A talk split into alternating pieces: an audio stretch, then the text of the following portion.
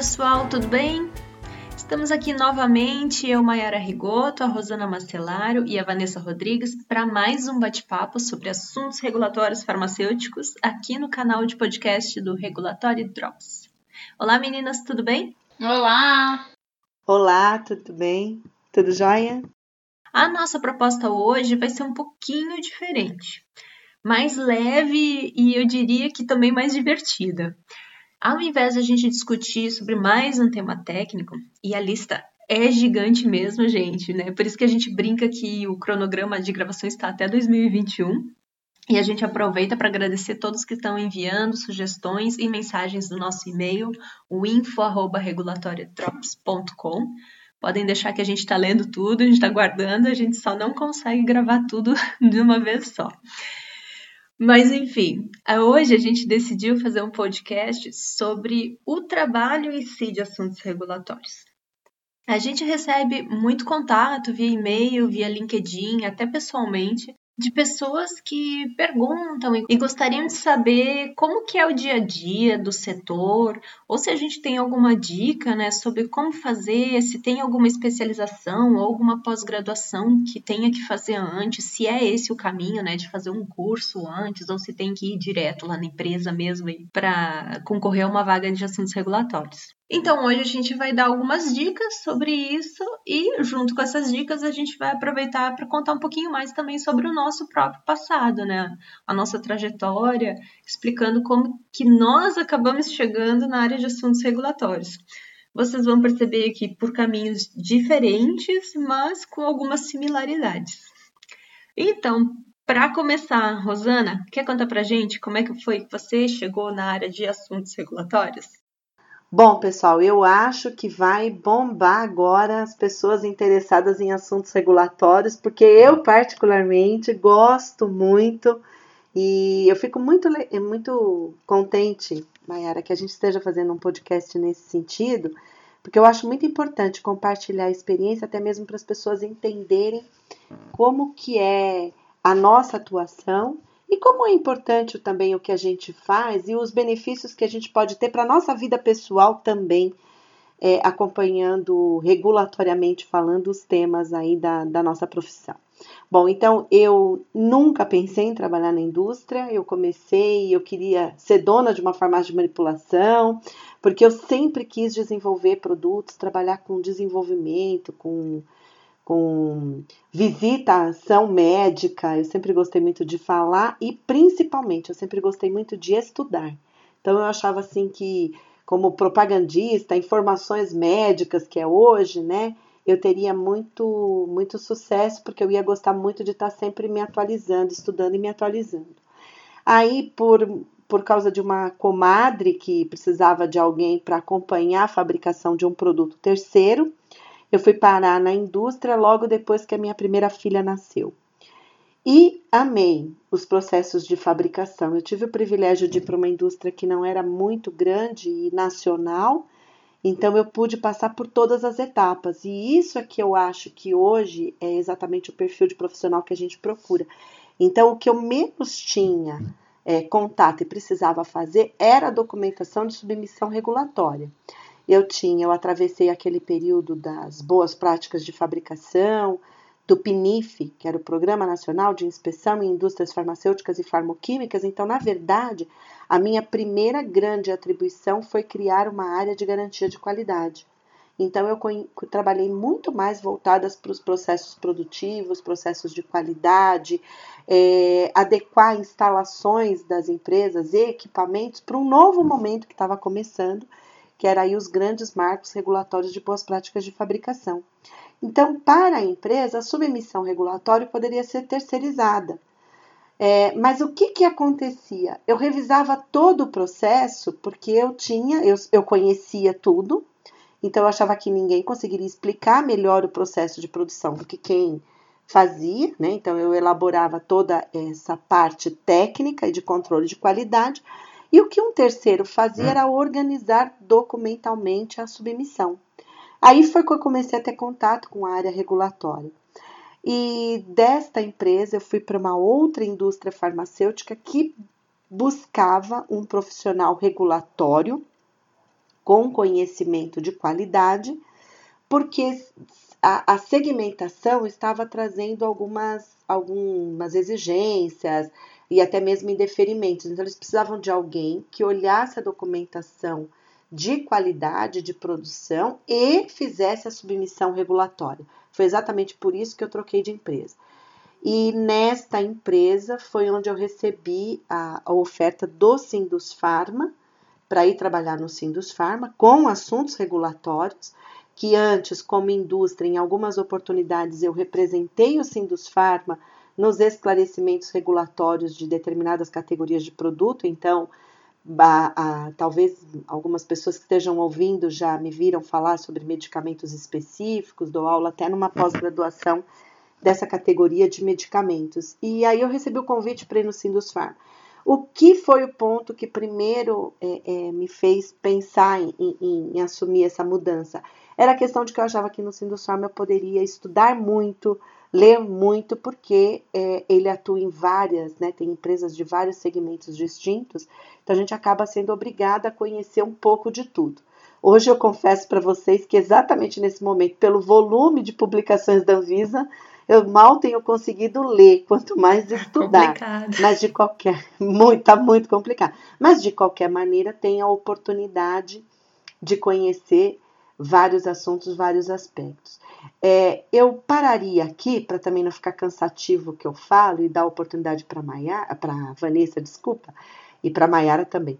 Para depois a gente voltar assim, o que é esta é, é, é, trabalhar nesta área, o que significa para mim hoje, principalmente que mudanças que ele trouxe na minha vida. Eu acho que também vale a pena depois a gente voltar nesse assunto, mas gostaria que vocês também se apresentassem.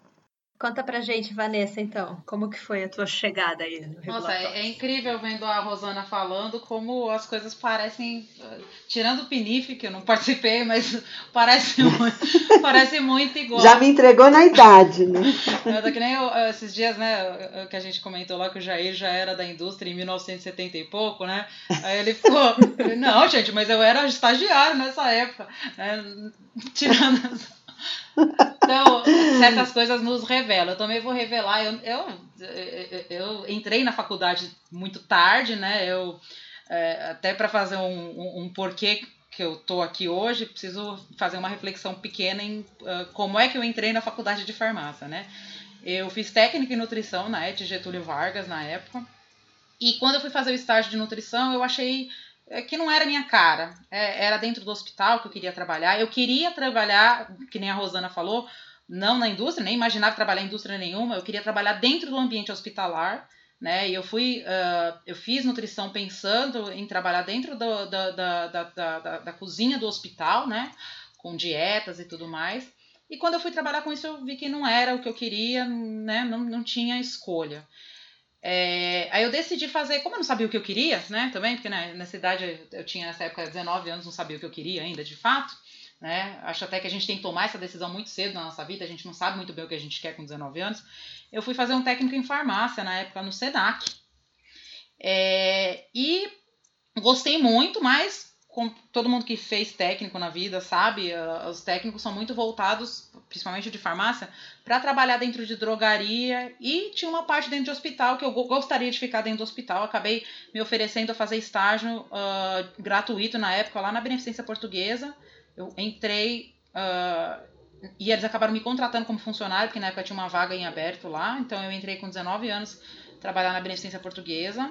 Fiquei lá até os 22 anos quando eu saí para fazer um ano de cursinho, porque na época eu não tinha como pagar uma faculdade. Né? Eu sempre estudei em escola pública, sempre na minha vida, isso é até é importante. Quem tá. Na minha época, a escola pública já não tinha uma qualidade muito boa, mas eu sempre, como a Rosana colocou, eu sempre gostei muito de estudar e eu tinha isso comigo. Minha família não tinha condições, mas eu tinha que fazer da minha vida acontecer, né? Você tem que fazer acontecer, não tem jeito. E eu decidi parar um ano, eu juntei dinheiro um ano inteirinho, decidi parar um ano para fazer o meu uh, um cursinho para poder entrar na faculdade. Em 2003 eu entrei na USP fazer farmácia, que eu já tinha gostado, já trabalhava na área hospitalar. Não, não pensava em sair da área hospitalar, tanto é que assim que eu terminei o cursinho, passei na faculdade, eu voltei a trabalhar na beneficência portuguesa.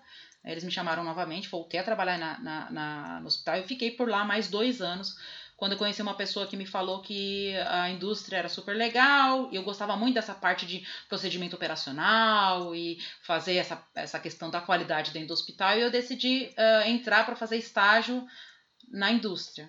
E eu tive, na época que eu comecei a fazer estágio na indústria, eu tive duas oportunidades. Ou ir para assuntos regulatórios direto, na época, era uma vaga. Não quis? Não quis! Eu falei, nah, não quis. Assuntos regulatórios é só papel. Né? Eu tinha essa. E olha que muita gente tem essa, essa, esse pensamento, e não é. A gente vai falar que não é. Eu falei. É não. por isso. Por isso que nós estamos aqui, né, é, Vanessa? Para mostrar que não é só isso. Eu não quis. A minha outra oportunidade era ir para o controle de qualidade. Na época eu já estava fazendo faculdade, estava no segundo semestre da faculdade, o pessoal da minha, da minha sala falou: Imagina, você é louca, eu vou entrar no controle de qualidade. Aquele monte de equipamento a gente não consegue. Eu odeio a aula de, de instrumental. Nossa, pelo amor de Deus, você é doido. Eu falei: ah, Acho que é uma coisa que eu vou aprender mais, sei lá, né? Foi, foi uma decisão acertada naquela época na minha vida. Então, como a Rosana, eu também tive um background de qualidade, só que dentro do laboratório. Eu comecei a trabalhar na Bristol, eu fiquei lá sete anos. Eu entrei como estagiária e fiquei lá até analista sênior. Passei pela área de, de laboratório de fato, passei pela área de documentação, área de desenvolvimento analítico, área de validação de métodos.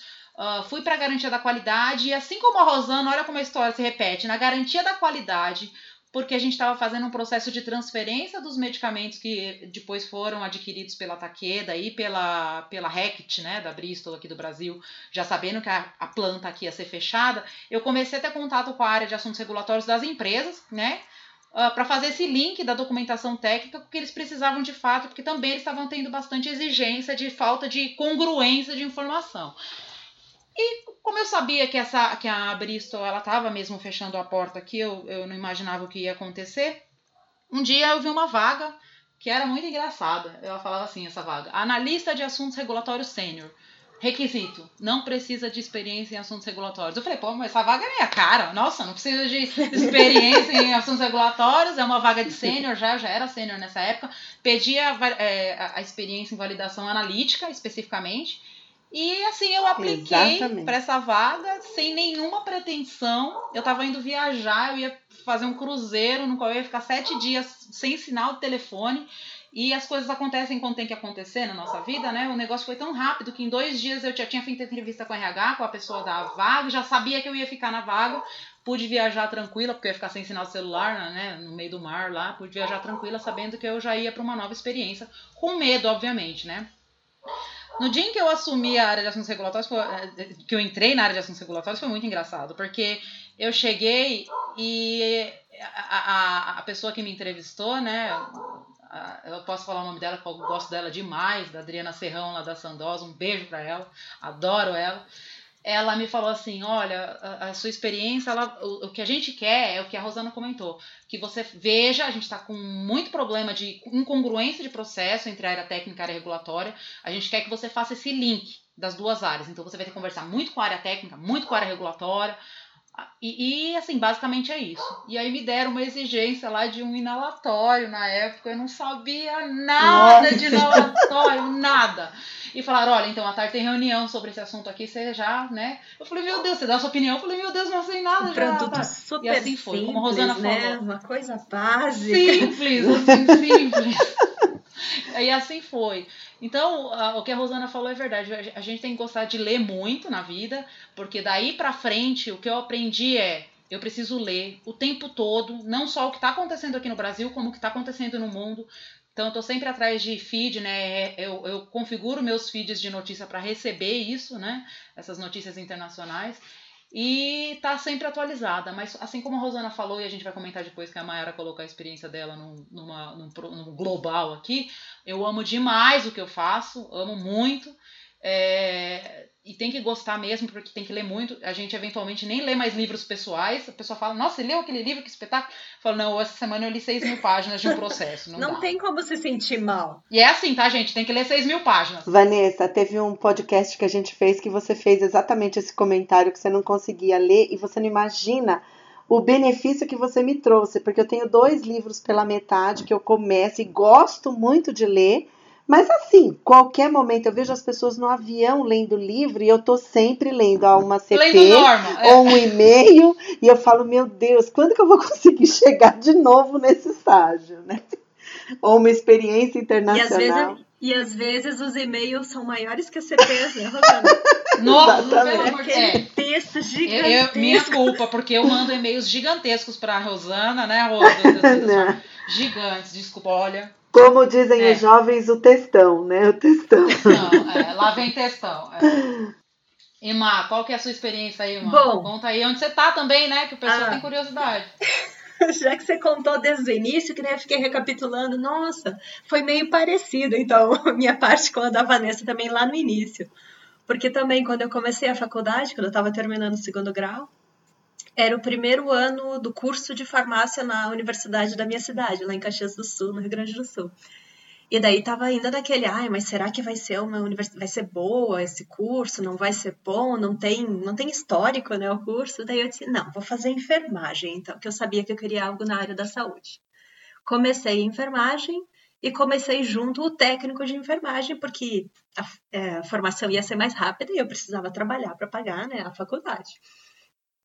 No, prime... no segundo mês do técnico de enfermagem, numa aula com a professora de farmacologia, né? A gente tinha tipo uma matéria de farmacologia, ela, ela entra, uma professora bem louca, Raquel, o nome dela. E ela assim, não, porque hoje eu tive que ir lá brigar com o médico, porque ele mandou dar meia dose da cápsula. Como é que eu vou dividir a cápsula no meio para dar meia dose? E eu achei aquilo o máximo. Nossa, ela vai lá brigar com o médico. Porque ela, é- ela era casada com o médico, né? Então ela disse, onde já se viu ele mandar eu quebrar uma cápsula no meio, né? Não sabe de nada. Eu achei aquilo o máximo. Ou seja, tranquei o curso da faculdade ali naquele segundo mês mesmo, nem terminei o semestre.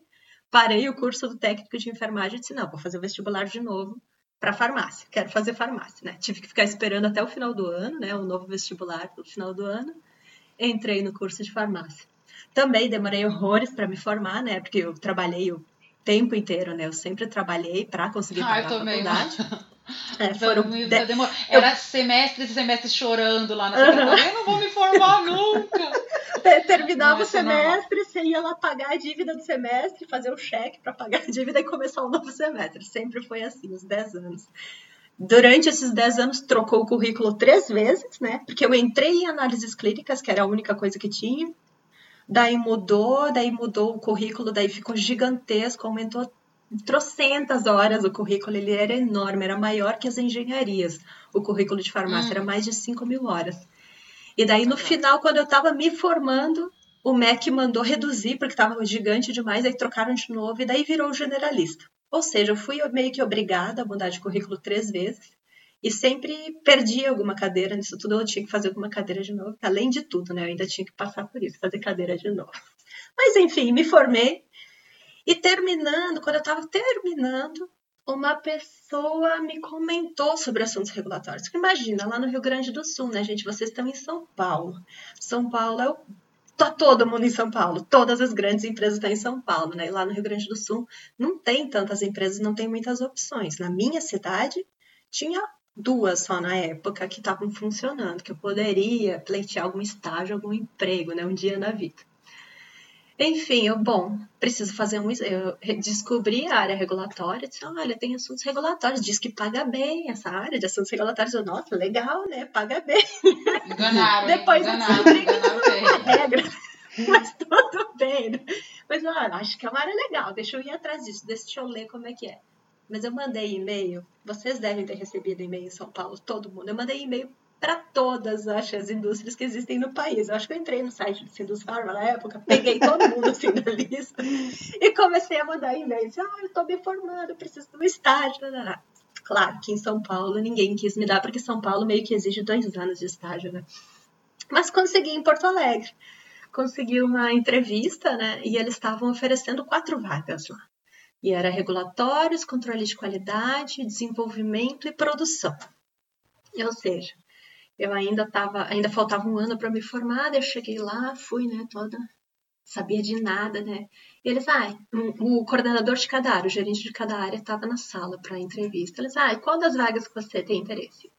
Eu disse, ah, assuntos regulatórios. Eles ficaram me olhando com uma cara, assim, tipo, porque ninguém quer assuntos regulatórios. Todo mundo vem aqui pedir um controle, todo mundo quer trabalhar lá no desenvolvimento, mas ninguém quer regulatórios. Eu disse, não, eu acho que eu gosto de regulatórios, eu quero regulatórios, né? Vou fazer. No mesmo dia, né, o gerente da área já me ligou de tarde disse, não, tu pode começar quando, né? Tá aí a vaga, porque eu acho que ninguém mais queria regulatórios, era só eu mesmo. Eu disse, não, comecei. Primeiro dia que eu fui trabalhar, sabia nada de nada, né, gente? Eu nem estava formada ainda. Estágio. Ele, ó, então tá aqui, ó. A gente teve o um indeferimento de um produto, né? Sabe o que é o um indeferimento? E eu lá com aquela cara, assim, né? O que que tá acontecendo? Uhum, tá aqui, ó. A gente precisa escrever um recurso de indeferimento para esse produto, tá? E aqui tem um antigo, é, o antigo que a gente fez como modelo, pode fazer um assim, seguindo isso. Eu, ah, tá, ok. Comecei a ler e fui escrever um recurso de indeferimento. Nossa! Na com muito 10 dias, né? 10 dias corridos. Com toda essa bagagem Exatamente. regulatória, né? Mas toda foi, aquela bagagem ficou bonzinho até. Isso foi em 2009 Uh, naquela época, né, a Corec não estava funcionando assim com essa agilidade toda. Eu fui descobrir, eu acho que foi em 2011, depois que eu ganhei o recurso, passou o recurso que eu escrevi naquela época. Olha então, só! Eu lembro que o gerente falou: não, mas ficou muito bom o teu recurso, mas demorou um monte para vir a resposta. Mas depois eu descobri que a gente ganhou o recurso naquele lá que eu escrevi. Então, assim, para mim sempre foi isso. E eu sempre tive sorte, eu acho que dá para dizer que é sorte, porque essa empresa que eu fiz o meu primeiro estágio também era, é muito pequena, né, lá no sul, uma empresa que tem pouquíssimos produtos, eram três produtos na época e mais alguns alimentos. Então, você acaba sendo obrigada a entender o processo inteiro da, da indústria. Você não fica fechado naquela caixinha, ah, eu só faço essa atividade aqui. Você se obriga a entender o processo inteiro porque é tudo muito enxuto. Então, e, e o meu chefe, esse meu chefe, deu para perceber, né? Ele botou pra, é, me, me botou para escrever um recurso no primeiro dia. Ele me dava muita liberdade de fazer as coisas. Então, eu sempre aprendi muito correndo por, por mim mesmo, né? Aprendi sozinho e isso aconteceu várias vezes, assim, nos empregos, empregos que eu tive. Eu sempre tive chefes muito que me deixaram sempre muito livres para fazer as coisas. E uma delas, né, para quem não sabe, foi a Rosana, que foi a minha, minha última chefe é. até alguns meses atrás, que foi a última é. experiência que eu tive, mas daqui a pouquinho a gente conversa sobre isso. Mas foi aí que eu comecei na parte de de regulatórios e como estágio, um estágio mesmo inicial, depois diferente, né, de vocês e eu acho que de muita gente, porque sempre com todo mundo que eu muita gente que eu já conversei, é, esse caminho é muito comum, né? Você passa pela garantia da qualidade e depois pula para o regulatório. Eu conheço muita gente que, que passou por isso. Uhum.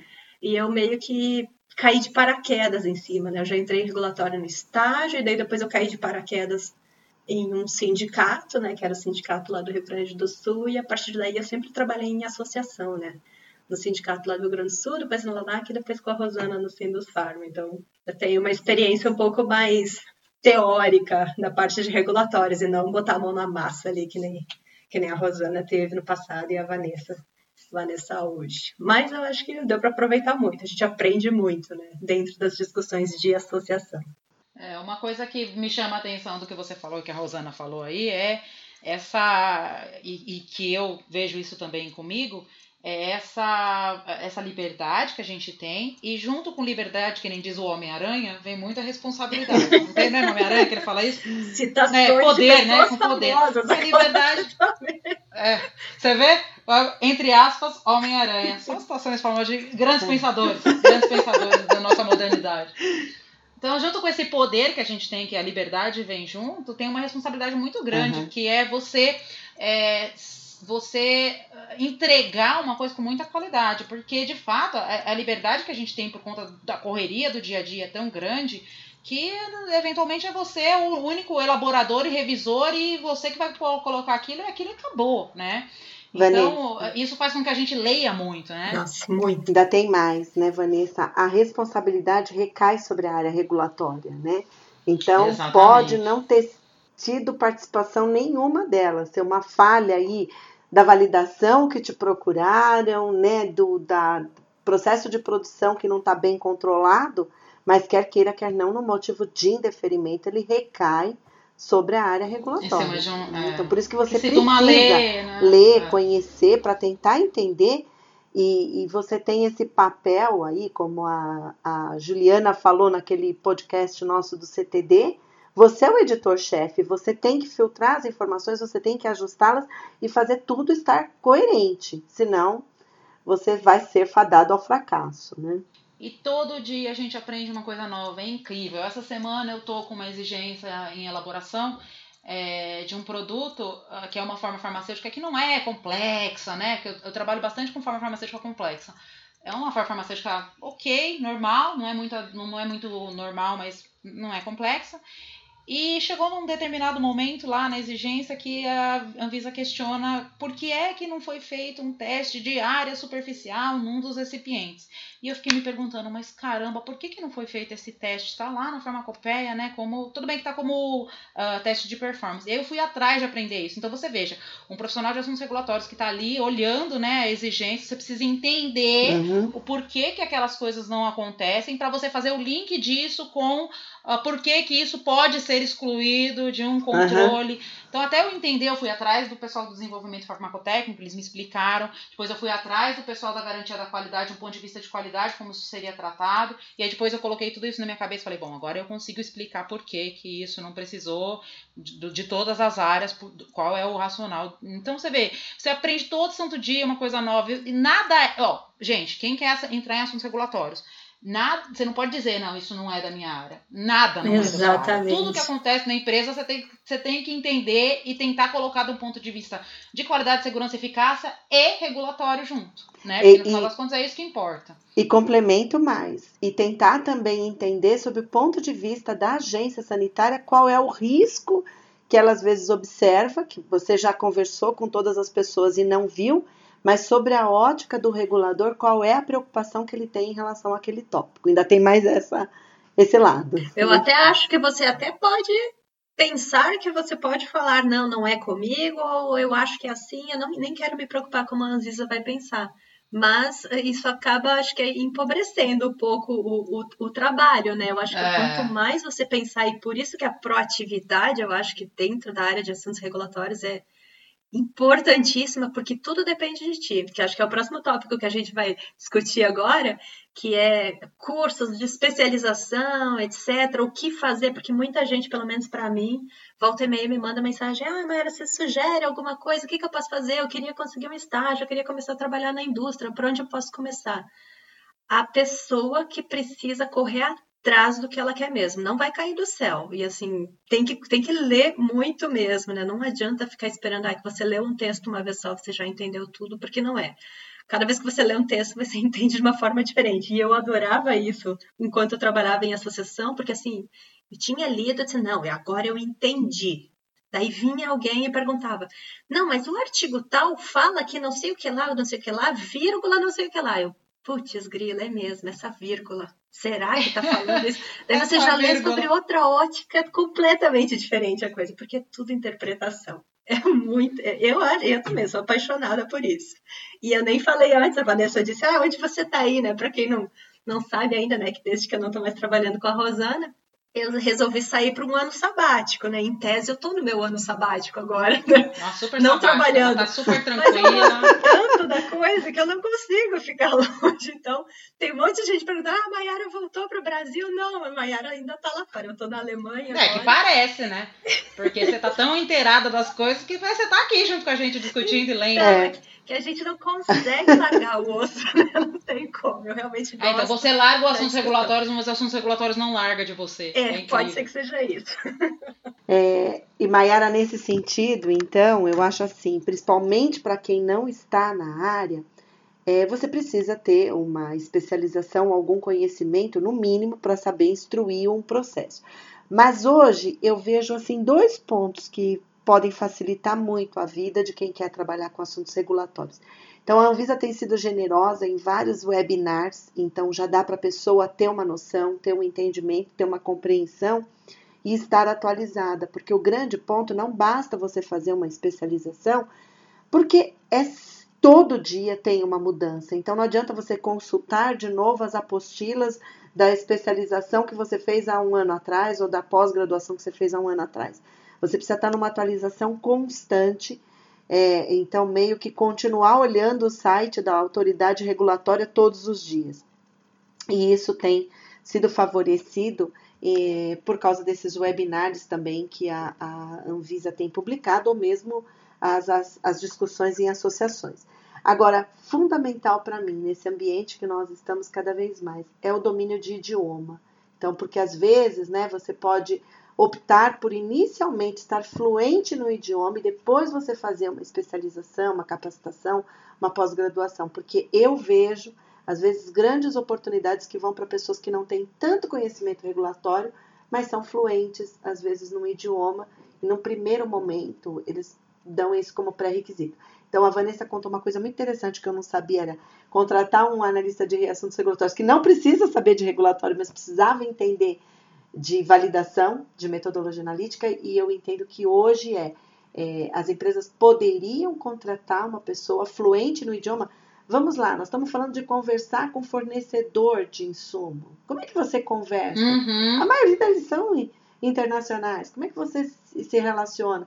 Agora, a regulamentação, a regulamentação em si, você pode aprender lá com alguém da empresa, mas o, conversar com esse, qualificar esse fornecedor, quer dizer, você vai precisar entender disso e explicar para ele muito mais num idioma do que num requisito regulatório aí de experiência no, numa, numa regulamentação, na minha opinião. Né? É, eu tenho a mesma opinião que a Rosana, mesma, exatamente a mesma opinião.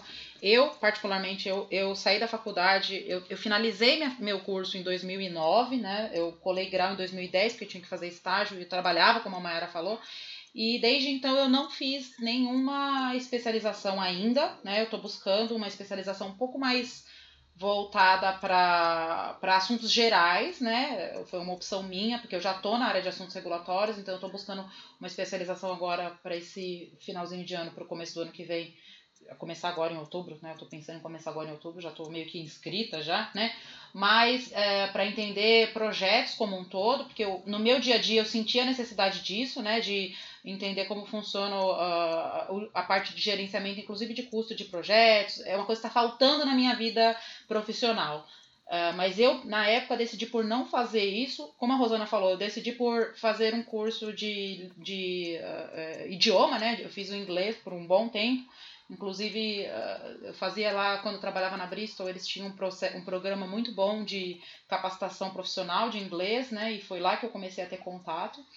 E isso para mim foi ótimo, porque eu, eu acabei indo para a área de assuntos regulatórios e aprendi lá, né? Porque a gente, como a Rosana colocou, não adianta você achar que o negócio vai ficar imutável, né? Você vai ali, você vai entender, dali a pouco surge o marco regulatório de IFA, pronto, você esquece tudo que você sabia antes, porque agora é totalmente diferente. Né? Uhum. Então, isso é, muda muito, né? Essa questão muda muito.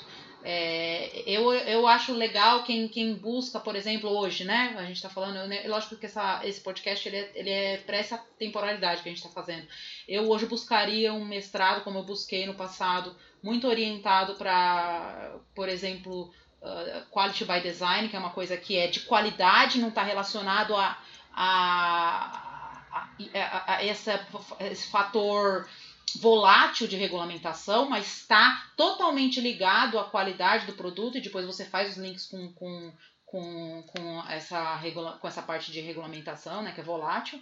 Então, uma coisa muito mais voltada, por exemplo, à qualidade, a entender processos clínicos. Olha, uma coisa que vai estar muito em alta no futuro, por conta da revisão da RDC 200, é como fazer revisão sistemática de literatura, né? Porque Exato, eu vou poder usar exatamente. dados de literatura para montar um processo. Como fazer isso? Como, quais são os critérios? Como escrever? Qual, como é que eu classifico a qualidade do dado, né? E a então, estatística, tudo isso que a gente né, consegue ver. É. E a estatística? estatística Está, façam estatística. Eu não vou fazer porque eu peguei DP três vezes estatística. Eu não sei, eu não sou muito boa com isso aí mesmo. Eu prefiro usar o software. Mas quem gosta disso, eu tenho amigos estatísticos muito bom também para ir para essa área de, de assuntos regulatórios. Você tem um curso de estatística também. Eu tenho amigos que estão dentro da área de assuntos regulatórios E eles, eles ajudam a gente a avaliar isso do ponto de vista do editor final, né? Como a, a Juliana colocou. Então tem uma série de coisas. E como é que a gente fica sabendo disso? Que nem a Rosana falou, nos webinars da Anvisa. Tá lá, um webinar, por exemplo, da CP de estabilidade, ele fala de coisas ali que você fala, nossa, eu deveria buscar isso aqui, isso aqui é, por exemplo, qualificação térmica de câmeras, ou então de câmera de estabilidade, ou então no, no, marco regulatório de IFA, você vai ver que vai ter uma necessidade muito grande de fazer auditoria. Pô, eu vou buscar me especializar em auditoria internacional. De repente você é uma pessoa sozinha, né, não tem filhos, gosta de viajar, olha só. Tem empresa que paga classe executiva para fazer auditoria, tem coisa melhor que isso. Viu? Você vai viajar pelo mundo, muitas vezes para a Índia e para a China, né? Vai conhecer bastante a Índia e a China mas olha só que, que coisa interessante, né? Você consegue ver isso quando você está imerso na discussão e você consegue ver como as coisas vão vão vão evoluir dali para frente, né, Marcos? É, então só só complementando para deixar claro, quem não tem experiência nenhuma regulatória, eu acho que precisa conhecer, né? Mas também não basta fazer uma pós-graduação, uma especialização, alguma coisa assim, e achar que não precisa mais fazer nada disso, porque daqui a cinco anos eu posso me candidatar a uma vaga. Esquece. Você tem que fazer porque você está buscando naquele momento. Porque ficar com isso no seu currículo como uma. e considerar que isso vai ser um diferencial daqui a 5, 10 anos, esquece. Porque a, a, você vai precisar estar tá atualizado e a atualização é em espaço de tempo muito menor do que esse. É, às vezes é semanas, né? Semana. É, e eu achei interessante também até do que a Vanessa colocou antes, e para não desanimar ninguém, que a gente sempre fala muito, ai, não, tem que ter um mínimo de experiência né, na área, senão não vão te pegar, etc. Mas nem sempre, porque também eu, inclusive, já vi de empresas uh, multinacionais os exemplos que eles preferem pegar alguém que não tenha uh, uhum. experiência anterior, porque eles querem te moldar no formato que eles querem que você trabalhe. Então, é melhor que não Exatamente. tenha experiência anterior justamente por isso. Então, assim, vai muito também da sorte de você estar no lugar certo na hora certa, né? Mas é bom estar atento a todos esses essas, essas dicas, né, essas variáveis aí que podem influenciar em conseguir um emprego, conseguir estar mudando para essa área de regulatórios. Mas se você não gosta de ler, vai treinando e aprenda a gostar de ler, porque é inevitável. Os nossos podcasts vão te ajudar, mas eles não vão resolver a sua vida. Você tem que continuar lendo tudo, né? Em, em é, o seu Kindle só vai ter regulamentação, não vai ter um livro sequer, vai ter CCT, E outra, como a Mayara colocou no nosso podcast aí no passado, ah, é número para tudo quanto é lado. A gente está discutindo e parece que a gente está falando em código. Além dos, dos, dos, dos comentários, além das, das, das, ah, abreviações né, que a gente usa, mas é número. Ah, RDC 201, não, porque é 204, que é 688, que é 302, sei lá. Então é número o tempo todo e você fica relacionando. E, gente, eu achava isso uma loucura quando entrei na direção regular. Eu falei, nunca que eu vou falar desse jeito, gente. Eu não tenho ideia do que esse povo tá falando. E é tão automático que na hora que você conhece as coisas, você vai lá e fala fala o número, só falta você falar o artigo do negócio, de tanto que você já leu aquilo, né? É, e tem é vezes muito, que a gente muito, sabe, muito o pior é isso, né? O pior é quando chega né? nesse nível, não, mas o parágrafo tal, o artigo tal, nossa, agora é. enlouqueceu de vez. É. É, tem uns que eu falo que a gente tem que gravar na pele, até com tatuagem, né? Alguns artigos de tão importantes de algumas determinadas normas que era bom a gente fazer uma homenagem para ele nas pernas, nas costas. De tanto que é importante. Agora, Pessoal, a gente já falou bastante do desafio. Vamos falar também das vantagens, certo? Né? Porque os Vamos desafios lá. a gente já falou. Tem que ler muito, tem que estudar muito, tem que gostar muito, tem que saber de tudo um pouquinho, né? E, e as vantagens. A primeira delas que eu acho é exatamente não existe rotina. Não tem rotina para quem trabalha com assuntos regulatórios. Principal. Porque mesmo que seja. para quem gosta, tem, né? É perfeito. É, porque mesmo que seja para sempre trabalhar na elaboração de, de, um dossiê, cada vez vai ser um, um desafio diferente ou a necessidade de um conhecimento é, diferente. Eu acho que essa é uma, uma grande vantagem, né? Não existe rotina. E além disso, sabe o que eu acho? Essa experiência de você é, ler e estudar regulamento, ela também nos prepara melhor, inclusive, para a nossa vida pessoal. Porque hoje é assim, se uma pessoa vem tentar me enrolar lá, eu falo, mas aonde é que isso está escrito? Onde que isso está previsto? Por que, que eu não posso fazer assim?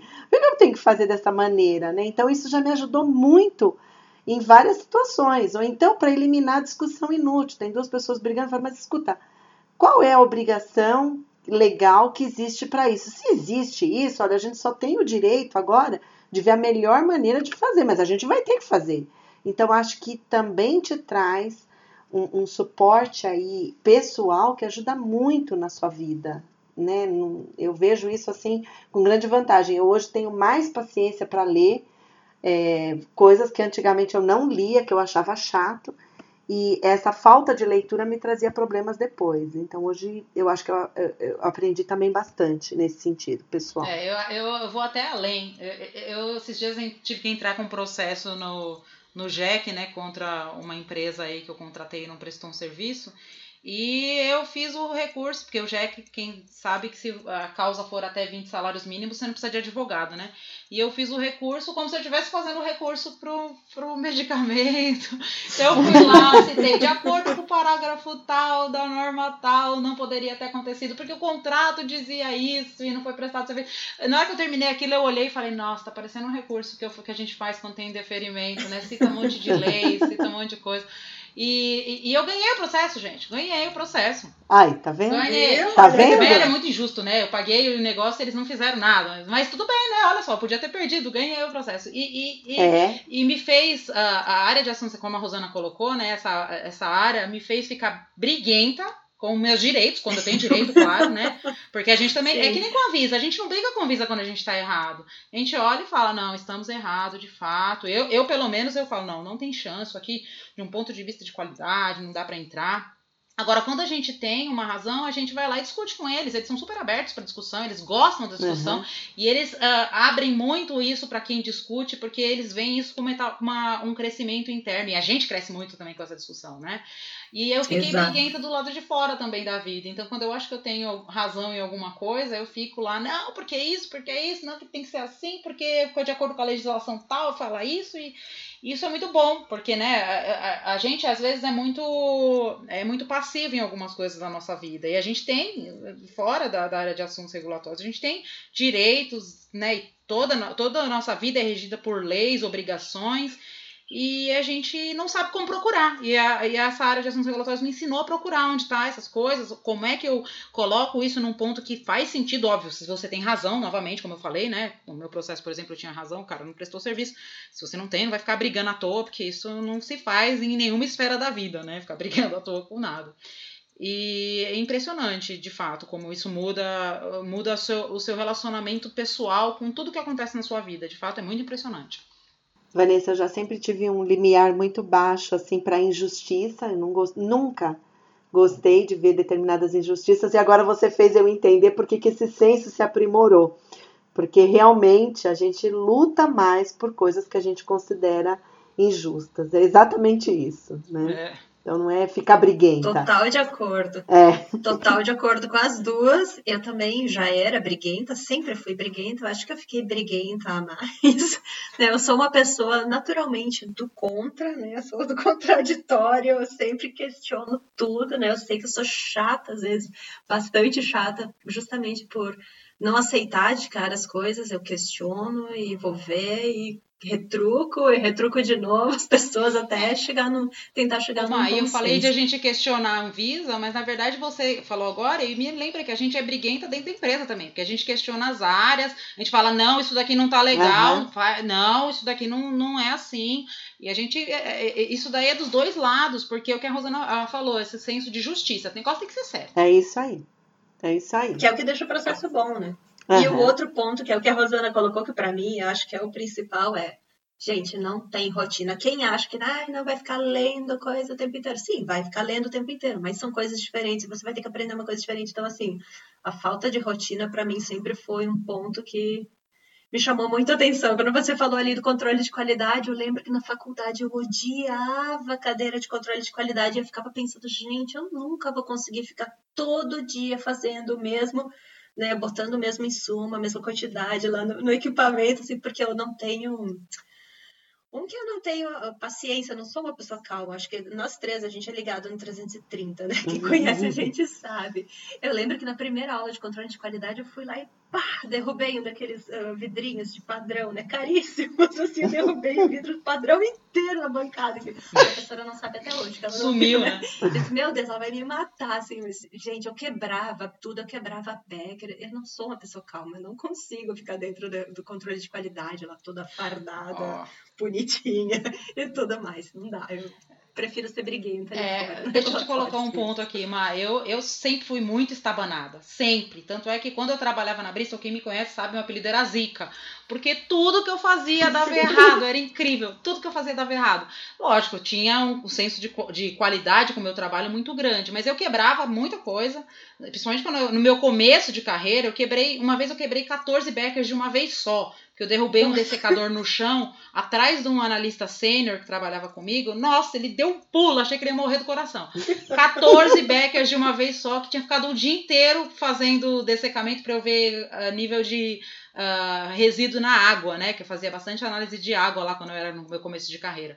E aí eu descobri uma coisa, porque realmente, o que você falou, é rotina, todo dia, o método ele não pode nem mudar, não tem, ainda mais se você está trabalhando no controle de qualidade de matéria-prima, você não consegue essa flexibilidade, né? Tem uma rotina. Só que você sabe o que eu descobri que, que me fez bem no, na área de controle de qualidade? É. Fazer investigação de desvio. Ah. Eu adorava. Era detetive, do, a, a, louca da investigação. Eu ia lá e fazia entrevista com os analistas, mas você pesou quanto? Que balança que você utilizou? Aí ia lá, olhava, estava calibrada essa balança?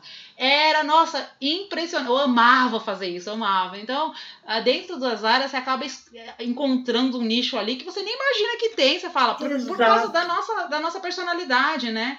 É, justamente essa personalidade né, que, que, que não, é inquisitiva, que é uhum. essencial para a área de assuntos regulatórios, encontra. Era o que isso, eu falava né, na época, gente, só vai ser legal quando der errado. É. Mas não é para dar errado. Eu disse, mas só vai ser legal quando der errado. Então, assim, gente, pessoal do controle de qualidade, a gente não tá desmerecendo vocês. Vocês são ótimos e vocês precisam existir, porque a gente não consegue fazer o trabalho de vocês. Então, por favor, continue nisso, porque olha, eu não consigo ser calma assim para fazer isso. E tem que ter muita né, calma. calma. Né? Tem que ter todo um saber se portar dentro do controle de qualidade. Eu não consigo. É, estava é, nada, né? Não tem jeito. É, e eu só iria comentar, porque em relação a desafios, né, que a, que a Vanessa tinha contado a experiência da primeira vez lá ser uma, é, é, uma uma questão de inalatórios e você fala, meu Deus, agora ficou, já não manjo muito de regulatório, ainda é de um processo que eu não conheço. Local, eu falei, e aí? E aí? É, que, que eu é, lá no Sindusfarma também, além de fazer assuntos regulatórios, eu cuido com muito orgulho, porque são duas áreas que eu gosto demais, que é farmacovigilância, pesquisa clínica, mas tem uma área que foi extremamente desafiadora para mim, que é a parte de comércio exterior. Eu nunca imaginei nada, nunca trabalhei, nunca fui, tive contato nenhum com despachante, porque eu trabalhava em empresa nacional que produzia, adquiria insumos no, no país. Só que essa questão de sempre você ter uma coisa diferente para fazer é o que me move, né? A necessidade de sempre ter que ler, estudar e não pegar só o conhecimento superficial de um assunto, senão a gente não consegue discutir com pessoas tão competentes que tem no setor, eu acho que é a parte mais gratificante aí de todo esse trabalho. Então, eu tenho muito orgulho de ter uma posição em assuntos regulatórios e ter que estudar muito e ter que ler muito. Isso é o que me, me, me movimenta todos os dias. Embora canse bastante. É, e por fim, o que, que a gente pode dizer para o pessoal que vem perguntando para a gente no LinkedIn, né, que está ouvindo nosso podcast, nos orgulha muito, como a Rosana comentou hoje de manhã com a gente fora aqui do, do, do, do desse assunto, nos orgulha muito que o que a gente está fazendo é, totalmente de coração e que esteja atingindo também as pessoas mais novas, né? Aquelas que estão na faculdade ainda, que estão saindo da faculdade, analistas mais jovens, que veja que é, é tão dinâmico as coisas, né? Que o que que o que que a área é e tudo mais, mas também que consiga entender o quão dinâmico é, que veja quão dinâmico e também Sim. entenda quão dinâmico, né? Porque isso faz com que esse diferencial que o mercado procura. Então, você está buscando alguma coisa aí na área de assuntos regulatórios, né? Mais como a Mayara colocou, mais do que a experiência, mais do que qualquer coisa, é essa questão de buscar conhecimento, né? Seja numa, numa, numa especialização ou principalmente num, no idioma hoje, né? E se manter sempre atualizado, sempre, sempre. O que dá trabalho, dá muito trabalho, uhum. porque é muita coisa. E, mas é o diferencial, né? Quem busca isso daí precisa estar dessa forma. Qualquer área é bem-vinda na área de assuntos regulatórios. Conheço gente biólogo, conheço gente que veio da área de farmacovigilância, conheço gente que veio da garantia da qualidade. Porque no final a área de assuntos regulatórios é o editor do livro, do livro do registro, do pós-registro do produto, como a Juliana colocou muito bem no nosso podcast lá de CTD. E essa experiência que a gente troca entre nós, dentro da área de assuntos regulatórios e com as outras áreas, que faz o livro ser bom. E o livro ter, ter adesão né, da leitura da Anvisa. Ter conteúdo. Página, né? nossa, o que, que é isso? Estão inventando aqui, né? É. Exatamente. É isso aí. Muito bom. Viu? Era só para ser um podcast curtinho, né? Para a gente contar um pouquinho sobre a gente. E já deu aí praticamente uma hora também de novo.